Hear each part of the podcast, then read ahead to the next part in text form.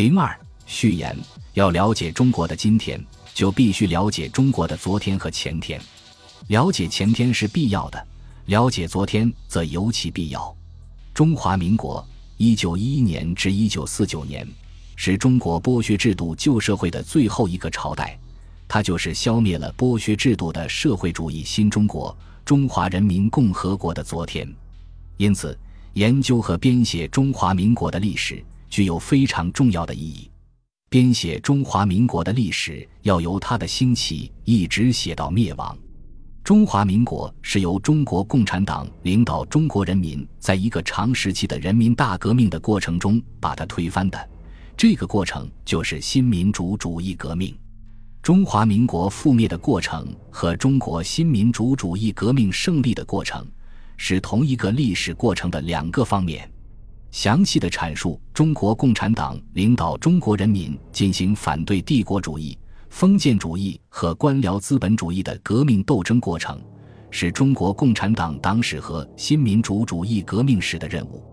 中华民国史主要地是写民国时期帝国主义在中国的势力怎样由扩大、深入而逐渐被赶走和被消灭；封建主义如何由没落而走向灭亡；官僚资本主义如何形成、发展和被消灭；民族资本主义又怎样再受压迫。排挤中得到发展，民族资产阶级怎样由领导中国旧民主主义革命，几经挫折和反复动摇，而最后接受中国共产党的领导，这些力量的消长兴亡以及他们之间的互相关系，就构成为民国史的主要内容。但这些都是和新民主主义革命的发展分不开的，换句话说，是以新民主主义革命的发展为前提的。写民国史离不开革命史，正如写革命史离不开民国史一样。中华民国之亡以中国人民革命之心为前提，中国人民革命之心则以中华民国之亡为背景。民国史与革命史二者密不可分，但又各有其侧重点。也可以说，他们研究的对象有联系，但还是可以区别，而且是应该加以区别的。中华民国有它的创立时期。一九零五年至一九一一年，民国成立以后，又可以分为南京临时政府时期（一九一二年一月至一九一二年三月）、北洋政府时期（一九一二年至一九二八年）和国民党政府时期（一九二七年至一九四九年）。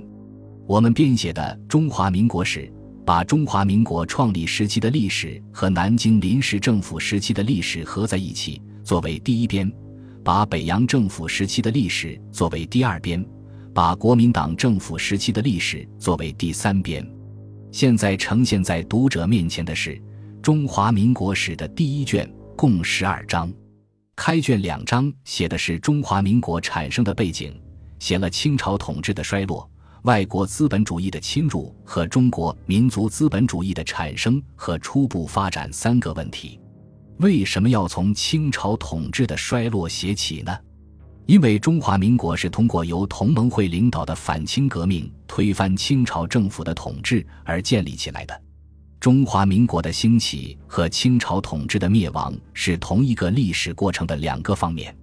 中华民国创立的过程，也就是清朝统治覆灭的过程。清朝统治是由兴而衰，最后才走向灭亡的。详细的阐述清朝兴亡的全过程是清史的任务，简要的说明清朝统治衰落的过程，则是编写中华民国创立的历史所必须的。而且，不仅写反清革命史需要，就是写全部中华民国史也需要，因为前一朝代的历史和后一朝代的历史有着密切的关系。例如，民国时期一九一七年发生的张勋复辟事件。一九三二年以后，日本在东北建立的傀儡政权满洲国，都和有清一代的历史分不开。树有根，水有源，从根源上写起，脉络清楚。粗看起来似乎扯得太远，从全局看来却最省笔墨。资本主义、帝国主义对中国的侵略，既是反清革命产生的根本原因之一，又是中华民国史的重要内容之一。所以必须从他的开始写起，一直写到他被中国人民赶走，他在中国的势力灭亡为止。要实写，不能虚写；虚写容易概念化。当然，作为民国史，开头可以简要些，后面要写的详细些。即便这样，也会与中国近代史有所重复。但这种重复是不可避免的，是完全必要的。民族资本主义的产生和初步发展，是民族资产阶级领导的反清革命产生的前提条件。没有民族资本主义，连资产阶级的改良运动也不会发生。只是因为民族资本主义有了初步的发展，才产生了由资产阶级政党同盟会领导的反清革命，并于一九一一辛亥。年取得推翻清朝封建专制政府的胜利，也正因为民族资本主义发展不足，使得民族资产阶级的力量不够强大，因而他在政治上表现软弱，这就导致了辛亥革命不能不以失败告终。写反清革命，写中华民国的创立，必须把这个问题写清楚。人民的自发斗争，对于瓦谢清政府的统治有很大的作用，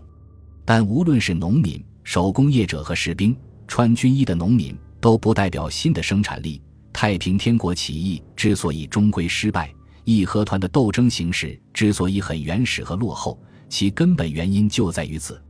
到二十世纪初年，农民、手工业者和士兵自发斗争的历史作用，已逐渐让位于资产阶级的革命运动了。因此，凡与资产阶级革命派有关的，如某些会党和新军中的革命活动以及保路斗争等，我们都写得较为详细；凡与革命派无关的，我们就写得较为简略，并指出他如何向资产阶级革命潮流汇合的趋势。在封建社会里，资本主义的出现是一种巨大的进步。在清政府的反动统治下，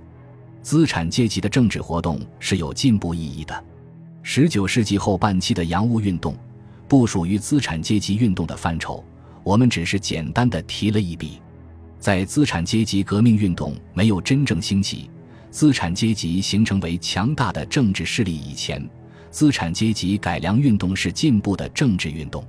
在九十年代，不但以康有为、梁启超为首的维新派是进步的力量，就是光绪皇帝也是进步势力的代表，因为他于戊戌一八九八年下诏变法。代表了资本主义发展的要求。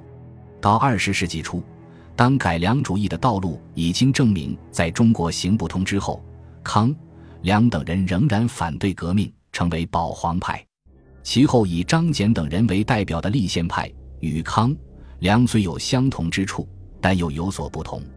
他们反对革命，但又与清廷斗争，最后在时代潮流的推动下，甚至与清政府分裂。他们虽不是进步力量的代表，但对辛亥革命的爆发和清政府的倒台，客观上起了一定的促进作用。我们根据他们与中华民国创立过程的关系，对他们写的有详有略。大体说来，对改良派写的简略，对立宪派写的比较详细。以孙中山为首的资产阶级革命派，特别是一九零五年成立的资产阶级革命政党同盟会。是二十世纪初年发生的资产阶级革命的领导力量。我们写中华民国创立的历史，自然要以它为主体。对它的酝酿和成立，我们尽可能详细的写了；对它成立后领导的各项革命活动，我们也尽量搜集材料，详细的写了。尤其是对辛亥年的革命运动，从保路运动到武昌起义。各省响应，以致南京临时政府的成立，我们写得更为详细。凡是与后来整个民国时期关系较多的人物和史实，我们都尽力不使遗漏；反之则略而不详。由于材料和篇幅的限制，所谓的详细也只是相对而言。因为中华民国创立的历史仅仅是中华民国史的开篇，它只能占相应的比例，而不能像写辛亥革命专史那样的详尽。中华民国创立的历史，按理写到中华民国成立就可以打住。南京临时政府时期应该另写一编，但是南京临时政府只存在三个月，时间短，内容少，不足单独成编，所以我们把它和中华民国的创立合写在一起。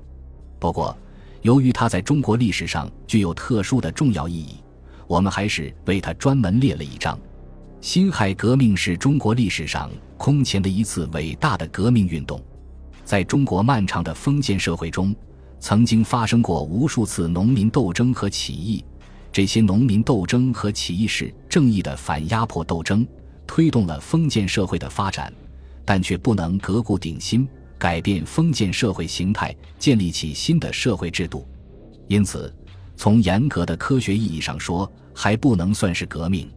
只有以孙中山为首的同盟会领导的辛亥革命，才明确地提出了发展资本主义、建立西方式的民主共和国的纲领。并用武装斗争推翻了清朝的封建统治，建立了以民族资产阶级为主体的南京临时政府，算得上是真正的资产阶级民主革命。这场革命由于客观条件的限制和主观指导的错误，让袁世凯这样的帝国主义和封建势力的代理人、大地主大资产阶级的代表篡夺了革命胜利果实。中国的半殖民地半封建的社会性质并没有根本改变，资产阶级革命家想在中国建立资本主义经济制度和资产阶级政治制度的愿望并没有实现。但是，经过这场革命，资本主义还是向前发展了，人民的民主主义觉悟还是提高了。从此以后，任何人想复辟君主专制制度，想穿龙袍当皇帝，没有不遭到彻底失败的。我们在这卷书里，根据客观事实，充分肯定了辛亥革命和南京临时政府的历史成就和伟大意义，同时也指出了其弱点和错误。要用马克思主义的唯物史观来研究和编写历史，就要绝对尊重历史事实，还历史以本来的面目，而不容做任何歪曲。在编写过程中，我们搜集和利用了国内收藏的大量书籍报刊。中国第二历史档案馆以及其他地方档案馆的档案，全国政协和各地方政协有关辛亥革命和民国时期的历史资料，同时也尽可能的参考了台湾和国外出版的有关著作、文章和资料，但限于人力、物力和我们的水平，因此在资料和立论上的缺点和错误一定不少，希望读者不吝批评指教。这一卷书还只是初稿。我们将博采一切好的意见，尽快加以修订。继第一编之后，我们还要继续撰写第二、第三编。第二编的主要内容是：一、袁世凯的窃国和败亡（一九一二年至一九一六年）；二、皖系军阀的兴衰（一九一六年至一九二零年）；三、直系军阀的兴衰（一九二零年至一九二四年）；四、国民革命的兴起和北洋军阀的覆灭。一九二四年至一九二八年，第三编的主要内容是：一、国民党政权的建立（一九二七年至一九三零年）；二、国民党安内攘外政策的破产（一九三一年至一九三六年）；三、国民党走上抗战的道路（一九三七年至一九三八年）；四、国民党的消极抗战和积极反共（一九三九年至一九四四年）；五。国民党窃夺抗战果实和玩弄和平阴谋，一九四五年至一九四六年；六，国民党军攻守的失败和国民党政府的覆亡，一九四六年至一九四九年。编写中华民国史是编写整个一代的历史，既要求内容详实，又要求立论公允。我们虽全力以赴，但兹事体大，非合重力不能成功。我们热烈的希望各方面的同志们和海内外的专家们来共襄盛举。李欣，一九八零年十月。本集播放完毕，感谢您的收听，喜欢请订阅加关注，主页有更多精彩内容。